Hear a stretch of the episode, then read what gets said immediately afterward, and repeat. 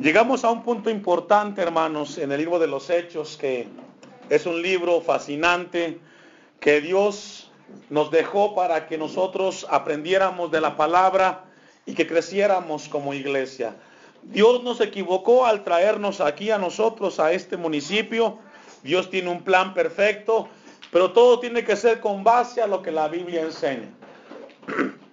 El tema de esta tarde, que, concluye el capítulo 4, y que, y que da inicio al capítulo 5, le hemos puesto con la ayuda de Dios intercambio y los pecados de los santos. Y usted dirá, ¿a poco los santos pecan, pastor? Lo que pasa es que en la Biblia la palabra santo significa apartado para Dios, no desde el punto de vista canónico que maneja la iglesia eh, aquí tradicional, que lo pone de, algo, de, de una divinidad. En la Biblia todos aquellos que hemos sido lavados con la sangre de Cristo, que hemos entregado nuestra vida al Señor y que obedecemos su palabra, se les da el término de santos, que significa apartados para Dios. Encontramos en esta hora, hermanos, en el pasaje que hemos leído, dos cosas que suceden en la iglesia contemporánea, pero que no son de nuestro tiempo, sino que siempre han existido y que Dios nos deja su palabra para enseñarnos qué pasa. ¿Cuántos hermanos aquí sabemos que el ser humano por lo regular tiene dos caras? ¿Sabía usted eso? La que ponen aquí y la que tienen en su casa. Aquí venimos y mostramos una cara en la cual mostramos piedad, mostramos respeto, pero todos los seres humanos se caracterizan por tener dos caras. Aquí mostramos amor, mostramos compañerismo, mostramos que buscamos a Dios, pero cuando llegamos a la casa se nos salen las maldiciones, nos gana por allí el cigarro, nos gana el tomar. Y aquí mostramos mucho respeto y ahí en la casa pues insultamos a los hijos, a, a la esposa, al esposo, bueno, cada quien sabe cómo vive su vida. Pero al final, en todo esto, hermanos, ¿Sabe quién conoce realmente cómo somos? Dios. Ya no lo podemos engañar. Quizás aquí podemos engañar, pero a Dios no lo podemos engañar. ¿Por qué le comparto esto? Porque en la iglesia existe esto. De manera desafortunada, hay una palabra fuerte que emplea el apóstol Pablo y la emplea Jesucristo, y la palabra es hipócrita. No es algo actual, sino que siempre se fue dando y en la iglesia existe este tipo de personas que no deberían de existir, pero que, sin embargo existen y Dios toma eso para perfeccionar a su iglesia. Acompáñeme a la segunda epístola a los Corintios, capítulo 11, versículo 24.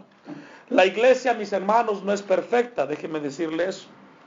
No hay ninguna iglesia perfecta. No lo fue, no lo es y no lo será. ¿Por qué será, hermano? ¿Sabe por qué? Por la sencilla razón que estamos nosotros, los seres humanos. Y todo lo que toca al ser humano se vuelve imperfecto. Todo lo que toca al ser humano, como el rey Midas, pero al, revés, todo lo echa a perder. El apóstol Pablo escribe esto a la iglesia en Corinto. Y déjenme decirle que no hubo otra iglesia tan desordenada como la iglesia en Corinto. Habían muchos excesos y abusos. Dice el versículo 24, de los judíos cinco veces he recibido 40 azotes menos uno. Tres veces he sido azotado con varas, una vez apedreado, tres veces he padecido naufragio, una noche y un día he estado como náufrago en alta mar, en caminos muchas veces, en peligros de ríos, peligros de ladrones, peligros de los de mi nación, peligros de los gentiles, peligros en la ciudad, peligros en el desierto, peligros en el mar, peligros entre falsos qué? ¿Y será, hermanos, que hay falsos hermanos? O sea, el apóstol Pablo describe cómo le tocó vivir a él en su tiempo en la iglesia. Tuvo problemas, pero entre ellos tuvo que enfrentar hermanos falsos. ¿Cuáles son ellos? Los que se llaman cristianos y no lo son gente que aparenta ser cristiano. Lo vivió el apóstol Pablo, el gran apóstol Pablo. Dice el versículo si, me acompañe a leerlo con su vista, el 26. Peligros entre falsos, ¿qué? Hermanos. Ahora, ¿de quién habla aquí? Habla de gente cristiana. Gente que estuvo dentro de la iglesia en Corinto. Gente que decía ser y que no era. El versículo 27 dice, en trabajo y fatiga, en muchos desvelos, en hambre y en sed, en muchos ayunos, en frío y en desnudez. Y además de otras cosas, lo que sobre a mí se agolpa cada día, la preocupación por todas que dice, tenía una gran preocupación el apóstol Pablo por lo que vivía en las iglesias. Un problema donde la gente no era lo que realmente decía ser. Este es un reto para nosotros. Dios nos dejó su palabra para que exista en esta congregación armonía. Pero también no podemos ignorar aquellos que se dicen ser hermanos y no lo son. Yo no lo sé, hermano, pero Dios lo sabe. Mire, escriba un poco más el apóstol Pablo en Romanos 16, 17. Vamos a dar solamente el preámbulo a este tema tan importante que está en el libro de los Hechos y que va a ayudarnos a crecer. ¿Cuántos queremos crecer en Dios, hermanos? Entonces, para eso está la palabra. El apóstol Pablo siempre fue directo. Romanos 16, 17. Mas os ruego, hermanos, aquí hermanos se entiende que le está hablando a los cristianos en aquel tiempo y hoy a nosotros, que os fijéis en, los que causan, ¿qué dice? Divisiones y tropiezos. Entonces Pablo no estaba exento de que en su tiempo no hubiera gente que dividiera la iglesia. Déjeme decirle que no es bíblico, hermano, que aquí en la congregación existan grupos de hermanos que digan, es que yo soy de barrio segundo, soy de barrio primero, yo no me junto con los de barrio primero, yo no me junto con los de allá, no. Aquí todos somos uno. Cristo vino a derribar ese, esa cosa que tiene el ser humano que es marginar a los demás. ¿Por qué existen las divisiones? Porque el ser humano quiere decir quién es mejor y quién no lo es. El apóstol Pablo dice que nos fijemos. ¿Qué es fijar? Poner atención. En los que causan, fíjese, dos cosas, divisiones y tropiezos. En contra de la doctrina que vosotros habéis aprendido y que os apartéis de ellos. Hermanos, siempre habrá en las iglesias, hermanos, por decirlo así, que van a cuestionar muchas veces las cosas que se hacen. Es que yo no estoy de acuerdo como el pastor Bello maneja las cosas, no estoy de acuerdo lo que él dice. Pero siempre tiene que ser puesto en la palabra de Dios. Ningún ser humano es perfecto, mucho menos su servidor. Pero tenemos que evitar que en este lugar exista gente que traiga cizaña, que traiga divisiones. Jesús y el apóstol Pablo enseña en su palabra aquí, esta epístola, que tenemos que hacer algo cuando encontremos a este tipo de personas en la congregación. ¿Qué tenemos que hacer? Apartarnos de ellos. Dice el versículo 17. Hermano, pero esto no es misericordia. Usted tiene que invitarlo a que corrija esa actitud. ¿Por qué, hermanos? Porque los que somos de Dios tenemos que caminar siempre en la luz.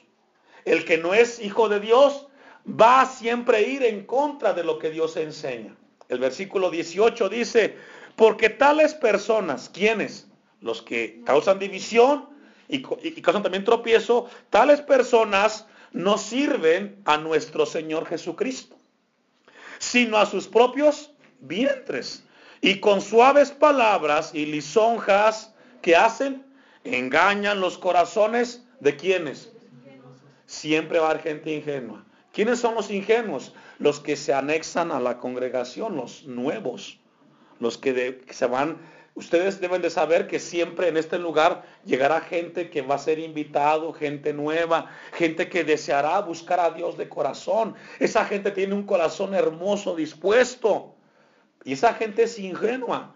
¿Cuántas veces hemos visto que ya un hermano con años en la iglesia va y se saca con el, recién que se convirtió se hace amigo y después le dice, hermano, tengo un problema, présteme cinco mil pesos. Y el hermano ingenuo pues va y le suelta el dinero. Y como es hermano, pues piensa que le va a pagar. Y pasa el tiempo y no le pagó. Se dañó el ingenuo. Tenemos que ser sensatos. Dice aquí la palabra, el versículo 18, eh, que ellos engañan los corazones de la gente ingenua. 19, porque vuestra obediencia ha venido a ser notoria a todos. Así que me gozo de vosotros, pero quiero que seáis, ¿qué hermanos? Sabios. Tenemos que ser sabios. Una iglesia que no madura, una iglesia, perdón, que se queda espiritualmente niña, no va a crecer. Cristianos que no maduremos, seguiremos tropezándonos con los mismos problemas. Es que vino y me invitó un hermano de tal y cual lugar y fuimos arrastrados. Precisamente hace ocho días, eh, eh, el sábado pasado, fuimos invitados y siempre, hermanos, algo que no esté bien, vamos a compartirlo con sabiduría y con amor. Lo que no esté en la Biblia, hermanos, no se va a aceptar. No porque esté de mi gusto, no esté de mi gusto, simplemente es que hay cosas que no podemos aceptar, hermanos. Estuvimos en la reunión y de repente llega una, una persona que se llama ser profeta y comienza a decir cosas, cosas que no tienen sustento en la Biblia. Y yo siempre lo he dicho, si somos invitados a un lugar y mientras se hable de la palabra, escucharemos. Pero en el momento que se salga la persona de, la Biblia, en ese momento nos levantamos y nos damos para la casa. No hay nada que hacer ahí. Yo le hago una pregunta en, con base a lo que estoy hablando. ¿Usted cree que el Espíritu Santo requiere ayuda de un ser humano? Él es Dios. Cuando Dios va a decirle algo a alguien, está el Espíritu de Dios para hablarle a su vida, a mi vida. Pero cuando el hombre quiere manipular las cosas no es correcto. No podemos nosotros aceptar lo que no está en la Biblia. Y usted dirá, ¿está en contra de eso, hermano? Estoy en contra de, lo que no está en la Biblia, de lo que no habla la palabra. Lo que la Biblia enseña es de que el Espíritu Santo es el que redarguye y el que convence de pecado. El Espíritu Santo. Vea cómo dice el versículo 20. Y el Dios de paz aplastará en breve a Satanás bajo vuestros pies. La gracia de nuestro Señor Jesucristo sea con vosotros.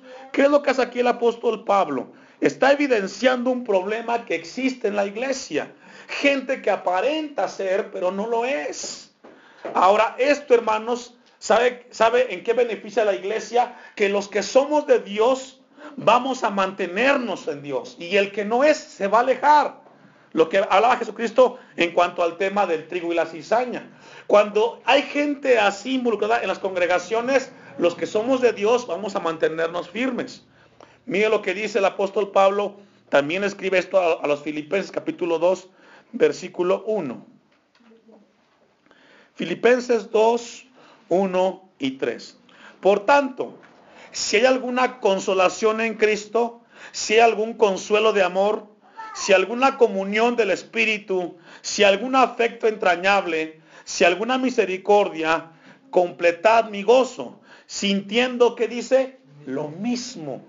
Hermanos, la Biblia es una en toda la tierra. Versión 60, versión 9, versión 2000, versión del oso, versión la que usted quiera. Usted la abre y habla de lo mismo. Debe de haber un sentir en el presbiteriano, en el bautista, en el pentecostal. Debe de haber una armonía en cuanto a la palabra de Dios. Dice que sintamos lo mismo, teniendo el mismo que dice amor. Unánimes sintiendo una misma cosa. Esto es lo que tiene que haber en la iglesia de Dios. Cada uno es distinto, cada uno es un mundo distinto, pero debe de haber una unidad en el Señor. El tema es intercambio y los pecados de los santos. ¿Quiénes son ellos? Los que están en una iglesia. Es importante ver las dos partes. Vamos a una cita más que está en Colosenses 3. Acompáñeme, por favor, a darle lectura a esta porción de la palabra. Colosenses 3, porque también el apóstol Pablo a todas las iglesias que él estuvo eh, fundando y luego pastoreando, les habló de la palabra. Dice el versículo 3, el versículo 5. Haced morir, pues, ¿qué hermanos? Lo terrenal. ¿Qué es lo terrenal? Todo lo que tiene que ver con los placeres aquí en la tierra. Llámese el deseo de alcanzar cosas materiales, placeres, pasatiempos. Eh, usted dirá, entonces, ¿es pecado recrearse? No. No, no, no, no. Hermanos, no malentendamos. Tenemos que poner siempre a Jesucristo en primer lugar. Por ejemplo, hoy es tiempo de reunión. Tenemos dos horas en las cuales nos reunimos los jueves y los domingos. Pero hay gente que no tiene tiempo ni los jueves ni los domingos. Piensan que es más importante el trabajo, las actividades, la casa. Sabemos que el cristiano no puede caminar sin alimentarse espiritualmente, ¿verdad que sí? Usted no puede vivir si no come, si no bebe, si no duerme. Comida. Entonces, el Hijo de Dios es imposible que pueda vivir tanto tiempo sin leer la Biblia, sin estar con los hermanos. Por eso siempre será de este lugar invitar a que seamos constantes. Usted se queda en la casa, hermano, solamente ve, programas donde hablan de violencia, de engaño, de mentira, le enseñan a hacer cosas malas. Se queda usted en la casa a ver un partido de fútbol, ¿qué le edifica eso a usted? Pero si usted viene a la casa de Dios a escuchar su palabra, Dios hablará a su vida. Dice la Biblia que hagamos morir lo terrenal entre vosotros. Y da una lista, fornicación, impureza, pasiones desordenadas, malos deseos y avaricia, que es idolatría, cosas por las cuales la ira de Dios viene sobre los hijos de desobediencia, en las cuales vosotros, ¿quiénes vosotros? Los cristianos, también anduvisteis, es decir, ya no andamos. Si usted antes fumaba, ya no debe de fumar, porque de ahí nos rescató Cristo. Amén. Tenemos que ser distintos. Yo sé que quizás hay quienes rápido, otros llevan un tiempo, pero el cristiano que nace de Dios tiene que cambiar, hermanos. Siempre la Biblia nos llevará a vivir una vida diferente. Por eso, los que somos de Cristo tenemos que evidenciarlo con nuestra manera de vivir. Debe de haber una diferencia. Continúa el versículo 7. Cuando vivíais en ellas, blasfemia, palabras deshonestas de vuestra boca, no mintáis los unos a los otros, habiéndoos despojado del viejo hombre con sus hechos. El viejo hombre es aquel que vivía sin Dios, aquel, aquel que vivía sin el temor de Dios. Ese es el viejo hombre. El nuevo hombre es aquel que ahora busca a Dios. ¿Sabe que el ser humano se sigue equivocando y piensa que las cosas se arreglan solamente con las cosas materiales? Es importante la parte espiritual. Vamos ahora sí al versículo 32 de Hechos 4. Vamos a dividir en dos partes esta enseñanza. Vamos a ver primero el, el, intercambio de los santos y luego el pecado de los santos. Dice el versículo 32. Y la multitud de los que habían creído, aquí recordemos que habla del hecho del hombre que estuvo en el capítulo 3 a la puerta de la hermosa y que hubo un milagro donde, donde Juan y Pedro, en el nombre de Jesús, fue sanado este hombre. Y la multitud de los que habían creído eran de un corazón y de qué hermanos? Y un alma. ¿De qué nos habla esto? Que había un mismo deseo. Cuando nacen los cristianos, cuando nacen los hijos de Dios, debe de haber un deseo en el corazón y en su alma. ¿Cuál es? Alimentarnos espiritualmente de Dios. No puede ser que haya cristianos que no sientan deseo y anhelo de orar, de leer la palabra, de tener un tiempo como el de esta tarde buscando entre hermanos de Dios. La iglesia del primer siglo eran hermanos que vivían en un solo corazón, trabajaban, tenían que sostener sus hogares, pero ¿sabe qué? Había un deseo por las cosas de Dios, había un anhelo. Dice el versículo 32, y ninguno decía ser suyo propio nada de lo que poseía. ¿De qué nos habla aquí? No había egoísmo. Esta es mi silla, aquí me siento yo. Hoy encontramos en las iglesias el egoísmo, donde la gente solamente quiere el bienestar para ellos. Por ejemplo, si hay un apoyo en la congregación o hay un evento de comida, por ejemplo, hay una reunión, aniversario, un ejemplo. Casi por lo regular, el hermano, ¿qué es lo que hace? levantan la mano, primero yo hermano, ponga aquí mi plato, primero voy a comer yo y luego que coma si alcanza el otro. Primero jalamos nosotros las cosas. ¿De qué nos habla ahí? Pues de egoísmo. Aunque no dijeron amén, pues es amén. Porque sí, hermanos. O sea, usted observa este panorama y vemos que en las iglesias los hermanos lo que hacen es solamente jalar para ellos. Primero, ¿dónde yo me voy a sentar? En un evento, si yo como primero. No pensamos en el otro, que quizás está peor que usted. Usted quizás tiene para comer frijoles y tortillas, pero el que tiene al lado quizás no tiene ni qué comer eso. Pero como yo tengo hambre, pues yo primero y luego el otro. La iglesia en el primer siglo, hermanos, nadie decía esto es mío, lo compartía con el otro. Y lo vemos muy seguido. Dice el versículo 32, sino que tenían, ¿cuántas cosas? Todas las cosas en común. ¿Qué significa, hermanos? Que ellos compartían el mismo pensamiento. Y esto me llevaba a recordar un poco acerca de la cultura en Japón. Cuando hay un, accidente entre dos japoneses en Japón, lo que hace uno es bajarse y ver cuál es el problema, quién tuvo la, si está bien el otro con el que chocó, y luego dice uno de ellos, el que pegó, dice, yo me hago cargo de los daños. Viene el otro dice, no, no, no, yo me hago cargo de los aquí del choque. Y se pelean por quién tiene que cubrir los gastos. No es como el mexicano que choca y corre, ¿no? Que se la vea al otro. No. Ven entre ellos quién logra costear los gastos. Hermanos, esta iglesia del primer siglo, todas las cosas eran en común. Buscaban un bienestar para ellos mismos, para poder convivir entre ellos. Mire, acompáñame a Juan, dejé un apartado ahí. Capítulo 13, versículo 34.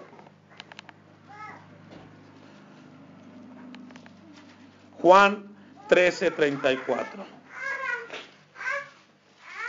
Vea lo que dice aquí el apóstol Juan. Un mandamiento y quizás tiene en su Biblia letras rojas. Eso significa que las escribió o son palabras de Jesucristo. Un mandamiento nuevo os doy, dice Jesús. Que os améis, que dice, unos a otros. Debe de imperar el amor en la congregación de la iglesia. Eso era lo que había en la iglesia del libro de los Hechos. Dice el versículo 34, como yo os he amado, que también os améis unos a otros. A veces parece que en las iglesias ha cambiado este término. Hoy parecemos más perros que gatos. Se tira tierra uno al otro, se critica uno al otro. No hay amor. Hoy pareciera que en la iglesia es lucha de poderes. Hermanos, la iglesia del primer siglo tenía todas las cosas en común. Y una de ellas era que estaba muy claro que ser parte de la familia de Cristo era compartir las cosas. Ahora aquí tengamos cuidado. Esto no nos habla que se acepte el socialismo. No, no, no, no, no, no. Porque hay gente que tiene y hay gente que no tiene. No habla la Biblia de que todos tengamos un mismo nivel, sino que los que tienen un poco más Tengan amor y compartan con los que no tienen. ¿Sí me explico? Pero el que no tiene también corresponde el favor. Déjenme se lo explico. ¿Por qué ha pasado? Los que Dios les ha dado un poco en cuanto a cosas materiales pasa lo siguiente. Van y los hermanos que no tienen van y piden prestado. Una pala, una herramienta. Pero como luego el que no tiene dice lo siguiente, como él tiene mucho, pues no se la voy a devolver, me quedo con ella. No, es de que el que pide prestado tiene que devolverlo. Y si no puede devolverlo, hermanos, por lo menos hacerle saber al hermano que le prestó. No sé si me explico. Porque es de dos cosas. En una ocasión fueron con su servidor a pedir dinero prestado. Una cantidad grande. Y entonces le digo yo, pero es que yo a usted no lo conozco. No, pero usted es pastor y usted tiene que prestarme dinero. Entonces ya de alguna manera pues logramos prestarle, no todo, pero una parte. Y me dice, en tal momento o en tal día se lo pago. Pasó la fecha, hermano. Y pues hasta, el día de hoy. En una ocasión lo encontré y me dijo lo siguiente, mire, como usted tiene, no le voy a pagar porque usted es un pastor. A usted que se lo pague Dios. No, hermanos, eso no debe de ser con los hijos del Señor. ¿Sabe qué? Fue la primera y la última vez que se acercó a la casa. ¿A qué nos lleva esto, hermanos? Que tiene que haber un apoyo, pero es mutuo. Si usted pide prestado, no se le olvide que el hermano se lo prestó, no se lo regaló. Amén. Vea cómo dice el, el 35. En esto conocerá todos, conocerán todos que sois mis discípulos. Si tuviereis amor los unos con los otros. ¿Cómo conocerá la gente de allá afuera, hermanos, que somos de Jesucristo? Esa es la palabra. ¿Sabe que esto es más que profetizar? Esto es más que exaltar. Esto es vivir la Biblia. En esto conocerá la gente de allá afuera si nos amamos unos con los otros. Vea lo que dice Juan 17, 21. Y ahí vamos a concluir. Juan 17, 21. Jesucristo habla de estas palabras para que todos sean uno, como tú, oh Padre, en mí y yo en ti. Que también ellos, ¿quiénes ellos? Los discípulos, ahora los cristianos, para que ellos también sean, ¿qué hermanos? Uno en nosotros. La iglesia del libro de los hechos entendían que tenían que ser uno. Ahora, ¿cómo se logra la unidad en la iglesia? De una manera, buscando a Dios. Que no haya egoísmo.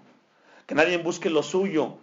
Que todos brindemos y demos como muestra que Jesucristo está en nuestros corazones. Y concluye, para que el mundo que dice, lea conmigo ahí, el 21, para que el mundo que crea que tú me enviaste. ¿Cómo va a creer el mundo, hermanos? Si primero no hay, no hay, un cambio aquí en la iglesia, ¿cómo la gente de afuera va a venir aquí al templo? Si estamos como perros y gatos, diciendo una cosa y viviendo otra cosa. No. El mundo va a comenzar a creer en el poder de Dios cuando comience a ver que aquí en la iglesia hay vidas transformadas, hay vidas cambiadas, hay vidas que no son egoístas ni prepotentes, sino que buscamos la unidad en Cristo Jesús. Amén. Hermanos, por eso es que el mundo ahora no quiere ir a la iglesia. ¿A qué va? Si encuentra lo mismo que allá afuera. Encuentra lo mismo gente orgullosa, prepotente, gente que roba, gente que de todo hay en las iglesias ahora. Menos gente convertida en Cristo Jesús. Y aquí Cristo dice, para que el mundo crea que tú me enviaste. La iglesia del libro de los Hechos era una iglesia que tenía todo en común. Póngase de pie y vamos a leer el versículo 33 de Hechos 4.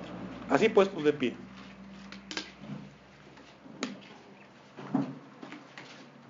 Dice aquí Lucas, porque Lucas escribe este libro de los Hechos, y con gran poder los apóstoles daban, ¿qué hermanos? Testimonio de la resurrección del Señor Jesús y abundante gracia era sobre todos ellos. Esto es muy importante. Los apóstoles daban testimonio. ¿Qué es testimonio? Pues daban cuentas de que era cierto. ¿Cómo damos testimonio nosotros de que Jesucristo ha resucitado? Con nuestra vida, hermanos. Con nuestra vida cambiada.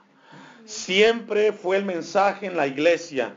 Una vida cristiana tiene que demostrar con sus acciones que Jesucristo es su Señor. Si no, entonces no hemos cambiado. No cambió la leche, no ha cambiado el lechero. Cierre sus ojos.